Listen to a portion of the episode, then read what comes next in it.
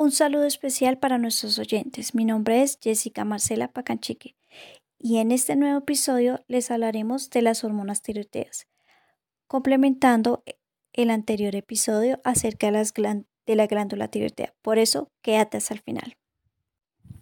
Empecemos. Las hormonas tiroideas se unen a un ácido que se llama tiroxina y átomos de yodo.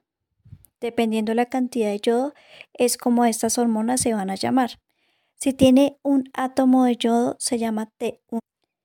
Se llama monoyodotiroxina. Si tiene dos, T2, diyodotoroxina. Si tiene tres, T3, triyodotiroxina. Si tiene cuatro, tetriodotironina. Estas dos últimas son las que son más abundantes en nuestro cuerpo.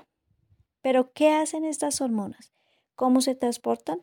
Ellas tienen un carrito que es donde se aloja una gran proteína que se llama tiroglobulina.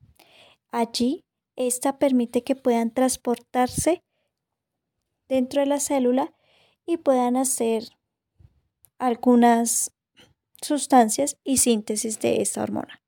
Cuando se unen a esta hormona tiroglobulina, lo hacen en un proceso de hidrólisis.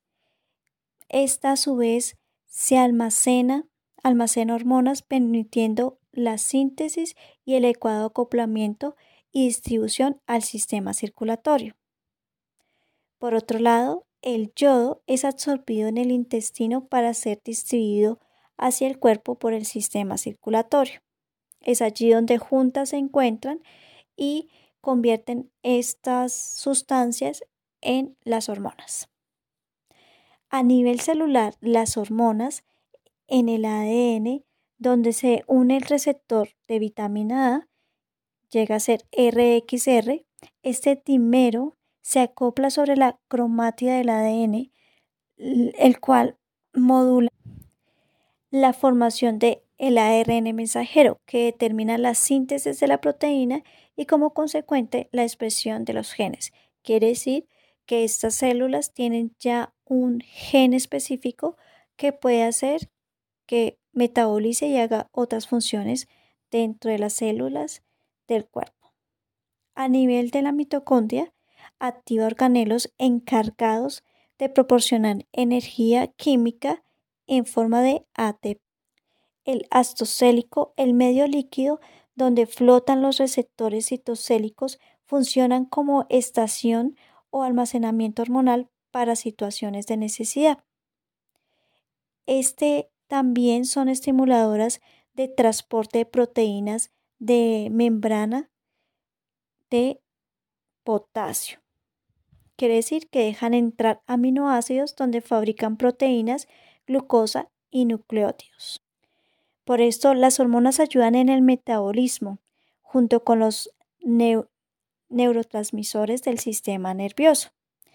Como hemos hablado, este sistema y estas hormonas no trabajan solas, trabajan en conjunto con el sistema endocrino, con el sistema circulatorio y con el sistema nervioso, los cuales junto con el sistema nervioso permiten la comunicación y el metabolismo de estos nutrientes. La comunicación entre las células y el tejido activando enzimas y disminuyendo el acetilcolesterolasa. En la función muscular modifica los receptores beta adrenérgicos, aumentando el tono del sistema nervioso autónomo, o sea, el equilibrio parasimpático y simpático. También tiene intervención en el uso celular de todos los nutrientes, las grasas, los carbohidratos, la glucosa y los nutrientes que pasan al hígado, de ahí pasan al torrente sanguíneo. Y para que puedan ser transportados, siempre necesitan un carrito que son las proteínas. Y estas, a su vez, cuando ya son transportadas a las células, permiten su, estas hormonas permiten la el metabolismo no solo de nutrientes, sino de oxígeno, para que tanto las células puedan hacer su trabajo y puedan llevar los nutrientes que la célula necesita como la energía. tienen un amplio efecto sobre el desarrollo y el metabolismo. Por eso, algunas acciones de las hormonas tiroideas son necesarias para un correcto crecimiento y desarrollo, como les había hablado anteriormente. También tienen una acción que nos ayuda a determinar la termorreguladora, o sea, termorreguladora, o sea, de la temperatura. Aumenta el consumo de oxígeno y de la tasa de ventilación. Aumenta la eritroproyectina, un potente estimulante que necesitamos en el cuerpo. Aumenta el gasto cardíaco, que es la cantidad de sangre que bombea el corazón. Aumenta la frecuencia cardíaca. También intensifica la síntesis y degradación de las proteínas, lo que veníamos hablando, permite la creación de estas proteínas, pero también una degradación de las mismas. Regula las mucoproteínas y el agua extracelular.